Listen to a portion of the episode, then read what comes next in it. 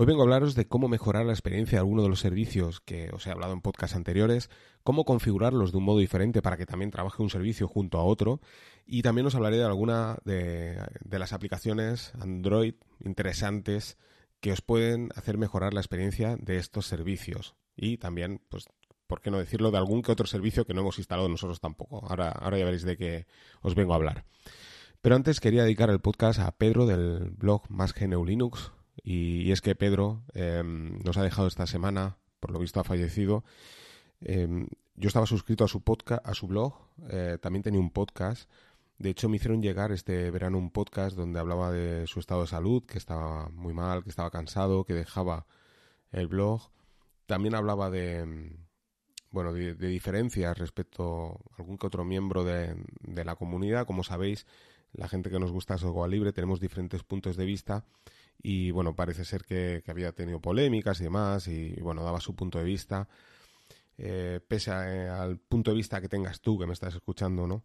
Eh, sí que es cierto que, que, bueno, me sabe muy mal, ¿no? Lo que ha pasado porque al final Pedro tuviera el punto de vista que tuviera, era una persona que, le gustaba el mundo del software libre, le, gustaba GNU Linux y hacía una cosa que era compartir, ¿no? Dedicaba su tiempo a compartir aquellas cosas que sabía algo similar, por ejemplo, a lo que estoy haciendo yo ahora, ¿no? Entonces, eh, te sabe muy mal. Sinceramente, eh, me ha sabido muy mal cuando me he enterado de la noticia. Así que, pues eso, simplemente quería dedicar este podcast a, Pedro, a todo el tiempo que dedicó y, nada, nada más que eso. Así que bueno, vamos, a, vamos al tema. Vamos a hablar un poco de, esto que, os hablaba, ¿no? Mi, punto de vista también respecto a, esto de las configuraciones, cómo configurarlo de un modo diferente. Y como sabéis, eh, nunca estoy conforme de cómo tengo todo montado. Hay cosas que sí, que al final acaban funcionando, ¿no? O sea, yo soy de, de, la idea de que montas una cosa, funciona, estás contento, pero al final siempre estás ahí, ostras, y si lo hiciera de esta manera, y si lo montara de la otra. Y al final lo acabo cambiando, que son algunas de las cosas que me decís, ¿no? Por ejemplo, ahora hace tiempo que no, porque más o menos em, al final, desde que monté mi servidor web pues ahí me he quedado, ¿no? Pero en su día montaba eh, Nextcloud, eh, FileRun y me decías, ostras, pero si me acabas de decir que el Nextcloud y seis meses después es FileRun, bueno, aquí estamos para probar, ¿no? Al final hay tanta, tanta oferta, ¿no? De servicios de, software libre que, estamos para probar, ¿no? Y algunos tienen cosas positivas eh, que son positivas en, una cosa determinada y hay otras que la tienen en otra cosa. Y al final, pues, eh, quizás tú que, me estás escuchando, pues para ti sea más importante todas las aplicaciones que, que trae Nextcloud, por ejemplo, y para mí, pues quizás sea más interesante la velocidad de sincronización, ¿no? Por lo tanto, no, y no me da igual las aplicaciones que traiga Nextcloud, ¿no? Pues al final acabo utilizando un servidor web de a pelo, ¿no? pero al final, como os decía, ¿no? Los dos son software libre y, al y como os digo, pues bueno, yo he preferido montarlo de esta manera porque me, me, parecía más interesante. Yo creo que para mí es la mejor opción pero para, quizás para ti que tienes Nextcloud y que estás disfrutando de la aplicación de Notes de Nextcloud, para ti es fantástico, ¿no? Que tengas un, ecosistema donde, donde todo funciona, ¿no? Así que esta es la, la, gracia un poco de software libre. Del mismo modo, y ahora pues entrando ya al tema, ¿no? De lo que os que venía a hablar hoy, eh, lo mismo sucede con los servidores de música. Eh, como sabéis, si aquellos que me habéis seguido desde hace mucho tiempo, es una de las cosas que me gusta mucho, la música. Y siempre he estado probando servidores de música diferente y lo he estado compartiendo aquí con vosotros. Desde Supisonic, pasando por Gonic y hasta llegar a, por ejemplo, a Navidron, ¿no? Un servidor que para mí ha sido el mejor. ¿eh? Navidron, em, de todos los servidores de la API Subsonic, teníamos Apache, teníamos AirSonic, el propio Subsonic, ¿no? Por ejemplo. Y como os digo, ¿no? Gonic, Supisonic, una larga lista, hasta llegar a Navidron. Y la verdad es que la experiencia es súper positiva con Navidron. ¿eh? También, por otra parte, eh, creo que lo he comentado alguna vez, el hecho de que me guste la música, me gusta escucharla a la máxima calidad que, pueda tener, ¿no? Y al final acabo comprimiendo toda mi música en formato FLAC. Esto hace que, digamos, la compresión, o sea, la, la, compresión, por así decirlo, sea cero, ¿no? Al final, pues te ofrece la máxima calidad, ¿no? Pero esto tiene un, tiene un pro, ¿no? Que es positivo, que es esto, ¿no? La calidad. Pero tiene un contra. Y el contra es el tamaño de los archivos. Esto provoca que, bueno, una canción, por ejemplo, eh, de una duración normal, en lugar de ocupar lo que sería, por ejemplo, en formato MP3 a, comprimido a 128K, pues sería 3 em, megas, por ejemplo, ¿no? En MP3, pues bueno, en formato FLAC, pues puede ser que te ocupe 30-35 megas, depende, ¿eh? entre 20 y 30 megas. Claro, esto quiere decir que multiplicamos por 10 el tamaño del archivo. Y esto es un inconveniente, es un inconveniente en la experiencia de uso del servidor de música. El, inconveniente empeora todavía mucho más cuando es como en mi caso, que me gusta montarlo en la nube. A mí me gusta utilizar la nube, dejar todo el contenido multimedia ahí, montarlo con Rclone, que esto es una de las cosas que hace mucha gente que tiene servidores multimedia, también con Plex y Jellyfin, y que, como os digo, el contenido está en la nube, de manera que no lo tengo en un disco duro físico. Cuando reproduces ese contenido, ¿qué sucede? Bueno, pues lo primero que tiene que hacer, por ejemplo, Navidron, pues es conectarse a, la nube, eh, empezar a reproducir el, audio, para ello tiene que descargarlo de la nube a local y luego pues te lo envía a, través del servidor. Claro, esto, esto dura un tiempo. Y digamos que la experiencia pues es negativa, ¿no? Tú cuando utilizas Spotify le das al play y digamos es instantáneo, ¿no? Por así decirlo. Y claro, la experiencia es más positiva. Si utilizas Spotify, si utilizas eh, YouTube Music, por ejemplo, en su versión gratuita, la calidad de, reproducción de, los archivos de audio es de 128 en un MP3 de 128. ¿Qué quiere decir esto? Que la calidad es mm, bueno, es buena, es una buena calidad normal, pero la digamos la compresión es muy alta, por lo tanto no tienes la mayor calidad. Como sabéis en MP3 para tener la máxima calidad en, en MP3 sería 320, ¿vale? Pero, em, yo os digo, yo tengo la biblioteca, al final la tengo de tres modos. ¿eh? Pero principalmente utilizaba dos. Al principio lo utilizaba a, 320 en MP3 y luego pues empecé todo a pasarlo a FLAC. Y como os decía, pues el, tenerlo a FLAC comporta estos retardos, ¿no? A la hora de reproducción em, y más, o sea, reproducción en local, pues esto tiene retardos. Dependiendo del cliente que utilices, probablemente tenga que, transcodificar ese audio para poderlo escuchar. Esto también eh, supondría más tiempo.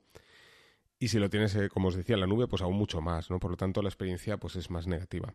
Así que hice una reflexión, ¿no? Porque mm, ahora os vengo a, recomendar otra aplicación. Hay una aplicación que ha aparecido nueva ahora en, que la podéis encontrar en, en F-Droid, que se llama Music. Es una aplicación que, que es de software libre, es gratuita, y lo que hace es, un fork de NewPipe, la aplicación de YouTube que, yo utilizo. Pues bueno, han hecho un fork. Si utilizas NewPipe y haces búsquedas, por ejemplo, de música, te darás cuenta que en las búsquedas te ofrece la primera parte eh, resultados de YouTube y la segunda parte resultados de YouTube Music. En los resultados de YouTube Music encontrarás los álbumes, o sea, tanto sean las canciones, listas y álbumes de YouTube Music. Esto es fantástico porque eh, te permite, pues esto, ¿no? Reproducir un disco. Si ahora ha aparecido el último disco de, no sé, de, cualquier grupo, pues bueno, lo buscas y te aparecerá eh, ese resultado de YouTube Music, te aparecerá el álbum y puedes escucharlo. Pero la calidad de sonido es a 128, ¿eh? no, no, no te ofrece mucho más porque es, digamos, la versión gratuita. Si tienes una versión de pago en Spotify, por ejemplo, pues creo recordar que también puedes escucharlo en FLAC. También así lo puedes hacer en Deezer. Si tienes también la versión premium, pues puedes escucharlo en FLAC. En cambio, si tienes la versión gratuita, te vas a quedar en 128. Pero eh, la reflexión que llegué era, bueno, es que al final estoy escuchando la música en, mis auriculares Bluetooth.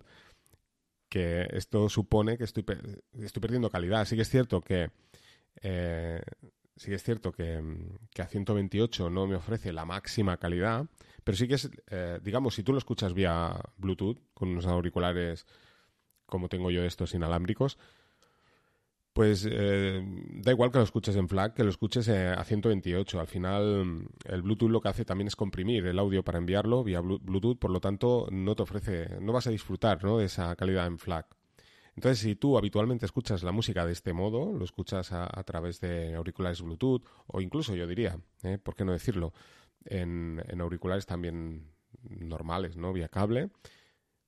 Eh, aquí sí que notarías quizás un poco más la calidad, eh, porque como os digo, no, se envía, va por cable, por lo tanto no se comprime la señal. Pero bueno, eh, si lo escuchas, yo que sé, en el metro, pues quizás no aprecies la calidad FLAC. Por lo tanto, la reflexión que hice es, ostras, si estoy escuchando la música, por ejemplo, de YouTube Music, estoy escuchando eh, música de, Spotify, llego a casa, eh, me pongo, yo qué sé, vídeos de música en YouTube, ¿no? Donde me están ofreciendo esta calidad 128. ¿Verdaderamente es necesario utilizarlo en FLAC? Claro, si, si tienes una biblioteca grande en FLAC, atención, esto va a empezar a crecer de tamaño y te puedes ir pues a bastantes gigas. Y cuando hablo bastantes gigas, estoy hablando de 500 gigas, depende, ¿no? Si tienes muchas muchos álbumes, digamos, discografías, por ejemplo, porque te guste almacenar discografías, bueno, te puedes ir a teras. Por lo tanto, bueno, es una cosa a tener en cuenta. Claro, eh, si lo tienes en MP3 a 128, pues esto te va a ocupar 10 veces menos. O sea, digamos que lo que van a ser 50 gigas, por ejemplo, que es lo que os decía más o menos, así a, grosso modo, ¿eh? es un cálculo bastante malo, pero bueno, más o menos sería esto. Si tú tienes una, una discografía en MP3 a 128 y te ocupa, por ejemplo, 50 gigas, pues esto si lo tuvieras en FLAC sería más de 500 gigas. Por lo tanto, claro, necesitarías ya un disco duro mecánico o bueno, un SSD de, un terabyte pues, para almacenar todo esto. Como todos los servicios, es recomendable eh, para una experiencia pro, por así decirlo, disco duro SSD. Esto es indudable. Eh, lo he estado utilizando en discos duros mecánicos y bueno, va bastante bien, pero en SSD es brutal. Entonces, ¿qué hice? Bueno, pues al final, después de hacer esta reflexión en voz alta, dije, mira, pues sabes qué, voy a hacer en la biblioteca nuevamente a 128, a tomar por saco. Paso de la calidad, lo estoy escuchando en Bluetooth, tengo, eh, ahora mismo tengo tres altavoces de estos de, de Xiaomi que, que tienen eh, el sistema de, Google, este, de, no sé, el, sistema, ahora no recuerdo cómo se llama, ¿no?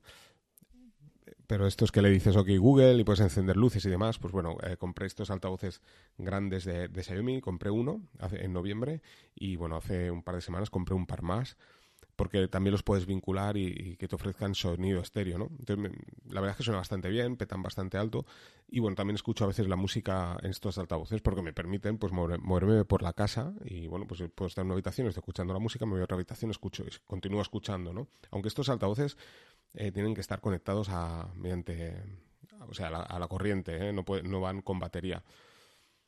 Eh, es un contra, también es una ventaja, ¿no? Al final te despreocupas, ¿no? De tener que ir cargándolos. Pero como son inalámbricos y los tengo en casa, pues bueno, pues yo que sé, puedo estar en la cocina, puedo estar escuchando música, me voy a una habitación, lo escucho, me voy al cuarto baño para ducharme, lo escucho, no tengo problemas, ¿eh? Lo puedo tener... De todas maneras, ya os digo, tengo tres, ¿no? En otra sala, pues me he puesto los otros dos eh, en estéreo. Como os digo, se pueden vincular y te ofrecen sonido estéreo. Y no, no, no, sé si os hablé de estos altavoces también, pero es muy interesante porque mm, a mí el, el, tema esto de encender y apagar luces, yo ahora mismo tengo también tengo bombillas de Xiaomi eh, que las enciendo y las apago desde el dispositivo móvil. Todavía no las he vinculado, imaginar, ¿eh? Todavía no las he vinculado a los altavoces estos inteligentes. Eh, tengo cámaras también, tengo, bueno, eh, sensores, tengo la centralita esta de Xiaomi que, bueno, tiene los imanes en las puertas y cuando abres te llegan notificaciones y tal. Todo esto en su día también lo, quise integrar con el Home Assistant. Lo que pasa que mm, para, para hacer que funcionara tenías que, que, cambiar el firmware y demás. Y al final, mira, eh, dije, a tomar por saco, lo dejo con, con, con la aplicación de, de Xiaomi y la verdad es que funciona muy bien. Y lo de los altavoces, eh, la verdad es que el tema este lo que Google, pues bueno, eh, lo utilizo bastante poco y principalmente lo quería pues esto para escuchar música. Entonces hay una posibilidad que es habilitar el Bluetooth y puedes enviar desde tu dispositivo móvil la música a estos altavoces. Porque si no tienes una cuenta mm, de pago, por ejemplo Spotify, de Deezer, de YouTube Music, no puedes eh, decirle, ok, Google, ponme, ponme la música o ponme una lista de mm, bueno, la lista de un artista en concreto quizás sí, ¿no? Te pone una lista de ese artista o similar. Pero decir, oye, ok Google, ponme esta canción en concreto, esto no, porque para hacer esto necesitas tener una, cuenta premium. Pero bueno, eh, yo lo monté de esta manera, pensando, bueno, como no voy a tener una cuenta premium, porque yo tengo mi propia música, me gusta tenerlo yo, pues bien, los conecto vía Bluetooth y oye, eh, tengo la posibilidad de también de lo que Google en un momento dado, pero eh, puedo escuchar la música a través de mi móvil. Entonces, en el móvil, pues como os digo, lo conecto vía Bluetooth al altavoz Y es muy interesante porque con la aplicación puedes decirle, mm, ok Google, sube el volumen, baja el volumen, salta de canción, eh, canción siguiente, canción anterior y bueno, y te lo hace sin problemas. Incluso, incluso, eh, creo recordar que también puedes buscar, ¿eh? o sea, decir, ok Google, busca tal artista o ponme tal artista, es cierto, sí. Y te lo busca también, por ejemplo, con DSub, que es la aplicación que es compatible con servidores Subsonic, que es un poco lo que os estaba comentando. Eh, por ejemplo, utilizando el servidor Navidrom y conectado con el cliente en tu dispositivo Android, que sería de sub, te permite hacer esto, decirle, oye, eh, ponme, búscame la canción de, tal artista y te lo hace. Yo os digo, esto lo hacía el verano pasado, no sé si ahora lo hace, pero era fantástico, la verdad es que sí. Reproduce la canción de tal, em, de tal artista. No sé si por el nombre te lo buscaba, pero sí, sí, buscaba ahí en la aplicación, oye, y lo ponía, era fantástico. De todas maneras, eh, os hablé de Sub. Para mí es una de las mejores aplicaciones. Hace unos meses os decía que era la mejor, pero como os decía, esto va, cambiando. Y aparece una, aplicación nueva que se llama Subtracks, que hace unos meses, como unos 5 o 6 meses, que está también en el Google Play Store. Y me gusta muchísimo. Me gusta casi a, la par con The Sub. No sé cuál me gusta más de las dos, sinceramente. Me gusta más Subtracks para, escuchar canciones em, al vuelo, en streaming. La ventaja que tiene de Sub es que mm, por encima de Subtracks ahora mismo es que Subtracks todavía no permite descargar offline la música. Aún así yo siempre escucho en streaming. Tengo una tarifa de 25 GB, por lo tanto no me preocupa. Yo voy en el coche, conecto vía Bluetooth, que también compré, un, ya aprovecho yo lo digo, eh, compré un, bueno, un, un dispositivo de estos que conectas al mechero y porque no tengo, yo no tengo USB en el, en el cassette, todavía traigo el cassette de, serie en mi coche y, bueno, pues compré un, un aparato de estos que, emite por, por radio, la, por una frecuencia radio del dial de la, de la radio en analógico, te emite eh, la música, ¿no? De estos ya tenía, ¿vale? Pero tenías que conectar un cable al, al jack del teléfono y al final compré un, un aparatito de estos, pero que es Bluetooth. Entonces es fantástico porque entro al coche y cuando, cuando meto la llave y, arranco, pues automáticamente ya se conecta con el Bluetooth del móvil y comienza la reproducción de la música. Y puede estar reproduciendo la, la lista o la canción que estaba reproduciendo de mi servidor. Claro, todo esto lo hago reproducción en streaming, ¿vale? No necesito eh, descargarlo porque ya os digo, tengo 25 gigas. Pero aún así, si, si fueras de aquellos que dices, ostras, eh, tengo una tarifa de datos limitada o no quiero gastar internet, también lo puedes hacer pero en este caso pues tienes que utilizar The Sub que te permita descargar, al menos a día de hoy, la música a local. Pero Subtracks es una, aplicación alucinante. Mola mucho porque es una experiencia más parecida a lo que sería, eh, por ejemplo, eh, eh, lo que sería Spotify, por ejemplo, ¿no? O Deezer, una aplicación de este tipo, ¿no? La verdad es que está muy chula, a mí me, gusta muchísimo. Y ya os digo, va sacando actualizaciones. Así que bueno, pues al final, ¿qué hice? Pues bueno, pues montar mi Navidrom con Subtracks y bueno, disfrutando al máximo. Eh, además, eh, la música la dejé en el disco duro SSD. Como tengo un disco duro en la Raspberry ahora de 240, 240 gigas, bueno, pues al final de música en MP3 de momento solo tengo aproximadamente unos 10 gigas y es fantástico, la verdad es que es fantástico. Eh, bueno, pues claro, una de las cosas que mejora también a la hora de hacer la sincronización del servidor con el contenido multimedia. ¿Qué pasa? Que al tenerlo en local y en SSD, bueno, eh, yo te diría casi en segundos, tienes sincronizada toda la música. Esto es fantástico. Claro, si tú montas vía Reclon ese contenido y lo tienes en la nube, esa sincronización con el servidor, dependiendo del tamaño de, y los archivos que tengas, puede ser bastante lenta, porque claro, tiene que ir haciendo las consultas tienes la unidad montada y en realidad lo que está haciendo las consultas en la nube en remoto. Por lo tanto, ya os digo, esto es bastante lento. Así que bueno, pues claro, ganamos, em, como os digo, en velocidad de sincronización y en velocidad de reproducción. Es que la experiencia es totalmente diferente, porque es que es darle al play. Yo os diría que va más rápido que Spotify, que Deezer, que YouTube Music, que todo. Es simplemente pulsar el botón de play y comienza la reproducción de la canción. Claro, pensar que si tienes una, una, tarifa, bueno, si tienes un, digamos, estás bajo 4G, por ejemplo, tienes una velocidad más que suficiente para reproducir casi instantáneamente la música, de manera que, eh, claro, un archivo de 3 megas, le das al play y ya lo tienes descargado. Por lo tanto, lo estás escuchando, pues, ya os digo, eh, en streaming, pero, pero para, al instante, ¿no? Entonces esto es fantástico. Así que la experiencia es súper positiva. Al final pones en la balanza y dices, ostras, eh, experiencia por ejemplo, Navidron FLAC, nube remoto experiencia 128K, poco espacio, por lo tanto puedo permitir tenerlo en el SSD. Claro, además, el hecho de tenerlo en SSD es mucho más rápido eh, a la hora de acceder a las canciones instantáneo, porque es que es brutal, o sea, tienes una, tienes una biblioteca muy amplia, pulsas cualquier, eh, cualquier canción y es que va directo, ¿no? La reproducción es instantánea, por lo tanto es fantástico, la experiencia es súper positiva. Y bueno, pues al final me quedé con esta opción. Claro, llegados a este punto dije, ostras, eh, nuevamente pensé, ostras, pues Jellyfin, ¿no? Al final, ¿para qué, ¿para qué quiero tener dos servicios, ¿no? así que lo que hice fue utilizar Jellyfin también, ¿no? Y aquí mi sorpresa, que al final la, velocidad de reproducción es exactamente igual que, con Navidrom. Digamos que la experiencia es exactamente la misma. ¿eh? Eh, escuchar música en Jellyfin con JellyAm, ¿eh? que es la aplicación que os recomendé dos aplicaciones, JellyAm y Jelly. Aplicaciones que en su día, quizás aquí en el podcast os dije, ostras, funcionan bien, pero mm, bueno, claro, al final digamos que esta experiencia se trunca cuando, lo que os explicaba, JellyAm creo que tiene que transcodificar el flag. Por lo tanto, mm, según qué canciones reproduzcas, pues tienes que esperar unos segundos que está eh, transcodificando. Por lo tanto, la experiencia es negativa. En cambio, claro, 128K sucede como con Navidrom, es que le pulsas al play y comienza la reproducción. JellyAm la tenemos en Android, la tenemos en iOS. O sea, si tienes iOS, también puedes instalar JellyAm.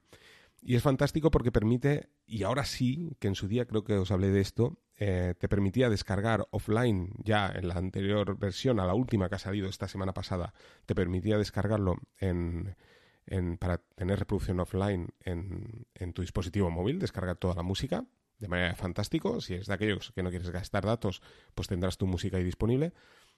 Pero eh, también tenía la opción de eh, utilizar un directorio que tú quisieras en concreto y esta opción no funcionaba bien. Pues bien, en la última actualización ya funciona perfectamente. Y lo mejor de todo es que eh, aquel directorio que selecciones descargará todo el contenido que tú indiques ¿no? en ese directorio. Lo va a crear con directorios, subdirectorios. Por ejemplo, imaginar si bajáis em, un álbum de un artista, pues bien, te va a descargar con el nombre del, artista y el nombre del, álbum, el directorio. Y dentro todos los archivos eh, en MP3 y además eh, va, a descargarlos tal cual lo tienes en el servidor. O sea, esto es fantástico. Imaginar, si quieres compartir una canción en concreto con alguna persona, por ejemplo, por Telegram, vamos a poner el ejemplo, ¿no? Pues bien, eh, hay aplicaciones de estas que puedes descargarlo offline, pero o lo tienes desordenado o, como hacía Jellyam, que también está esa opción, eh, digamos, lo mete en un directorio de, configuración con los archivos que están cifrados y historias de estas, ¿no? De manera que tú no puedes ver el archivo, ¿no? Al final, tú sabes que lo tienes ahí disponible para escucharlo offline, pero no puedes eh, ver el archivo. Pues bien, con JellyAm en esta última versión ya sí, te descarga ese directorio con el nombre del, del álbum, del artista, y ahí tienes los archivos tal cual los tienes en el servidor, o sea que es fantástico. Y esto está súper bien.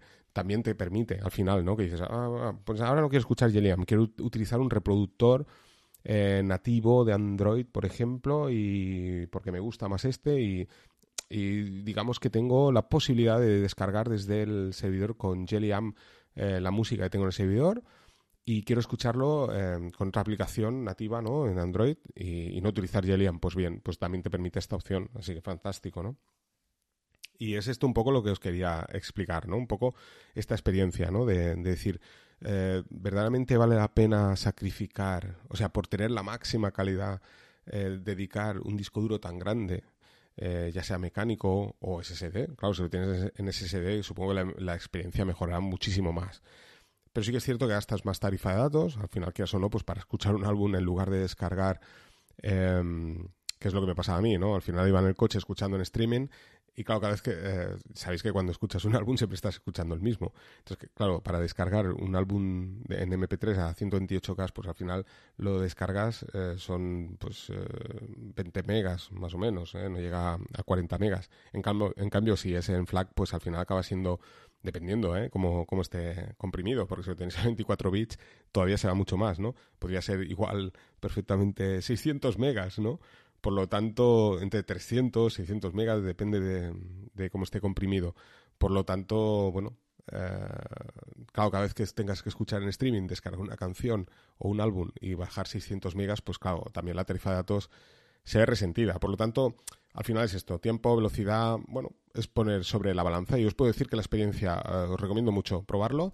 montar el Jellyfin. Si tenéis disco duro SSD, montalo en el disco duro SSD, sacrifica esos, o sea, reserva al menos 50 gigas, ¿no? Para, para la música más actual que escuchas en este momento y monta tu servidor, ya sea con Navidrom, ¿eh? si tú quieres tener un servidor exclusivo de música, eh, pues Navidrom, y si quieres, digamos, aprovechar eh, y tener un poquito más, pues Jellyfin. Además, Jellyfin te permite, porque Navidrom ahora mismo una de las cosas que he visto negativas que no me acaba de gustar mucho es que eh, todo funciona perfecto, te descarga portadas, te lo hace todo, es fantástico, pero eh, la foto del artista no te la descarga, cosa que sí que hace Jellyfin. Jellyfin al final se nutre de todos esos servidores como Music Brands, creo que es, y no sé, servidores de terceros que, eh, digamos, descargan las fotos de los artistas y todo esto y bueno, pues es fantástico porque, bueno, cuando entras en, tu aplicación, pues ves las fotos de todos los artistas, pulsas, entras dentro, ves los discos, o sea, fantástico. Así que muy recomendable. Eh, yo ya os digo, al final me he quedado con Jellyfin, Jellyam y Jelly. Y todas funcionan a la perfección, reproducción instantánea, fantástico. Así que tenerlo en cuenta. Y por último, em, sabéis que tengo Waygar, me gusta muchísimo Waygar. He estado utilizando AdWar Home y bueno, comencé a haciendo pruebas, eh, también os hablé de Blocky en un podcast, y bueno, eh, volví a instalar Payhole. Dije, bueno, voy a probar Payhole, a ver qué tal otra vez, ¿no? Porque es un servicio que me gusta, ¿no? Lo recuerdo, ¿no? De cuando mm, lo monté en la Raspberry eh, al principio de los principios.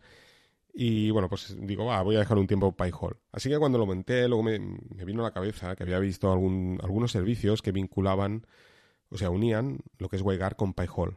Porque WireGuard, uno de los problemas que tiene es que mm, es que, bueno, tú mm, tienes tu cliente WebGuard, te conectas a tu red local, puedes navegar a través de tu red local, eh, pero eh, si montas el servidor, em, por ejemplo, de PyHole o AtWare Home, eh, no te permite conectarte desde tu cliente WebGuard a ese servidor. Para ello lo que tendrías que hacer es una subred donde estuvieran estos dos contenedores, por ejemplo, no en mi caso, ¿no? que lo he montado por contenedor, que estuvieran en la misma subred y entonces indicar la red, eh, o sea, la IP del, mm, o sea, la IP del Docker, ¿vale? De manera que, mm, o sea, que las DNS fueran la IP del, Docker. Esto en principio funciona con WireGuard Easy, que os hablé también aquí en el podcast hace tiempo. Es tan sencillo como hay una variable donde pones em, la IP del, del, del servidor DNS que utilices, ya sea Edward Home, PyHole, Blocky, y teóricamente tiene que funcionar, pero no funciona. No sé por qué a mí no, o al menos a mí no me ha, funcionado, ¿no? Entonces esta Semana Santa fui de vacaciones y bueno, me estaba conectando. Yo normalmente utilizo navegadores que bloquean ya la publicidad y todo esto, pero bueno, empecé a utilizar eh, otros navegadores haciendo pruebas y demás y claro, me aparecía publicidad, ¿no? Y, y bueno, pensé, ostras, tengo, tengo ahora mismo tenía nuevamente AdWare Home y tengo WireGuard y dije, ostras, tengo estos dos servidores, vaya tontería, ¿no? Estaría guay pues poderlos combinar, ¿no? Y al final sacarle más partido, ¿no? Tanto eh, puedo acceder con WireGuard fuera de mi red local, así como em, eh, estoy en mi red local y estoy eliminando eh, toda la publicidad con, por ejemplo, en ese momento con AdWare Home, pues estaría bien, ¿no? El tenerlo todo, todo en uno, ¿no? Así que, bueno, pues estuve mirando estos servicios, vi, bueno, algún, algún repositorio también en GitHub y vi también un vídeo de Pelado Nerd donde también hablaba de esto hace un año, precisamente, ¿no? Así que, bueno, pues me puse manos a la obra y al final he creado un Docker Compose donde eh, estoy utilizando, lo he hecho con Blocky primero, eh, WireGuard Blocky, de manera que, pues cuando me conecto con WireGuard, eh, eh pues se conecta a las, eh, o sea, las consultas de DNS, en lugar de hacerlas WireGuard a un DNS eh, pues aleatorio ¿no? Eh, a, la red, pues bueno, se conecta a mi servidor Blocky de manera que está filtrando todo todas aquellas consultas, ¿no? eliminando, porque como sabéis los, los servidores DNS lo que hacen es tener un listado de, de, servidores a los que no se debe conectar, que en este caso son los servidores que te ofrecen publicidad, pues bien, añades la lista y bueno, pues eh, mi servidor DNS al final acaba pues esto, ofreciendo eh, solo los resultados de, las páginas que nos interesan y no de aquellas páginas que te ofrecen publicidad, por lo tanto te salen las páginas limpias de publicidad. Lo estuve haciendo con Blocky y ahora he montado PyHole y no descarto montar al final AdWare Home, eh, al final. Estuve también montándolo en un, en un único... Porque claro, WireGuard al final lo que he hecho em, lo tenía montado con WireGuard Easy y me vi forzado a, eliminar WireGuard Easy porque tampoco me funcionaba. No entiendo el por qué no, no acaba de funcionarme. Así que no, no descarto, em, bueno, lo monté con el, con el nuevamente de Linux Server, de la comunidad Linux Server, y me funciona perfecto. No descarto el volverlo a desmontar y utilizar por una parte WireGuard Easy y AdWord Home, eh, que esto sería también una solución fantástica, ¿no? Pero bueno, al menos a día de hoy al final lo voy a dejar un tiempecito, lo he montado así. WireGuard con PyHole. Y esto te permite, pues como os digo, em, he abierto los puertos, he creado esa subred, además he abierto los puertos en mi red local, de manera que todos los dispositivos de mi red local se conectan a PyHole y están filtrando la publicidad. Y si me conecto vía WireGuard, también eh, a, modo de un cliente más, eh, o sea, digamos todos los clientes de mi red local se conectan a PyHole y hay un cliente que es el cliente de WireGuard. ¿Vale? Que están en la misma subred de los dos Dockers. Y bueno, como os digo, pues eh, cuando me conecto fuera de mi red local, yo y todos los miembros de, mi familia que les he, dado una cuenta de WebGuard, pues podrán conectarse a Internet filtrando la publicidad ¿eh? vía WebGuard. Es fantástico porque, como sabéis, el hecho de utilizar servidores DNS te dan una experiencia más positiva a la hora de navegar, tanto en no ver publicidad, así como en velocidad de navegación. Es muchísimo más rápida. Porque, claro, a la hora de cargar una página no es lo mismo pensar que a lo mejor una, una página en concreto de un blog eh, muy popular que tenga mucha publicidad, probablemente el artículo o la página que vamos a descargar, mm, no sé qué deciros, ¿no? Pero viene a ser algo equivalente a lo de la música, ¿no? Quizás esa página em, está ocupando, no sé, 200K, por decir algo, ¿no? Y al final acabas descargando 5 megas, ¿no? Porque todo lo demás es eh, anuncios de publicidad, vídeos de promocionales de publicidad, todo esto, claro, no se descarga, de manera que cuando pulsas a, esa página para abrirla, digamos, se, ve de un modo instantáneo, cosa que si tienes que descargar toda esta publicidad y todo esto, pues acaba siendo más lenta la navegación, además la experiencia es más negativa porque te aparece un montón de, porquería ¿no? en la página, un montón de publicidad y, como os digo, es fantástico porque te permite esto. Ganamos en, en una navegación más limpia, ganamos en, velocidad de navegación, una experiencia más positiva y ganamos en la tarifa de datos, que al final te permite eh, reducir el tamaño de tu tarifa de datos porque eh, el hecho de no descargar todo este contenido de publicidad, pues tendrás más tarifa de datos para poder consumir más música en streaming sin necesidad de descargarla offline en tu coche como hago yo. Así que no me extiendo mucho más. Espero que os haya gustado el podcast. Simplemente era esto, pues hablaros un poco de mi experiencia, de todas estas cosas que he estado montando. Y bueno, pues aquí lo dejo. Venga, un saludo a todos y nos vamos escuchando.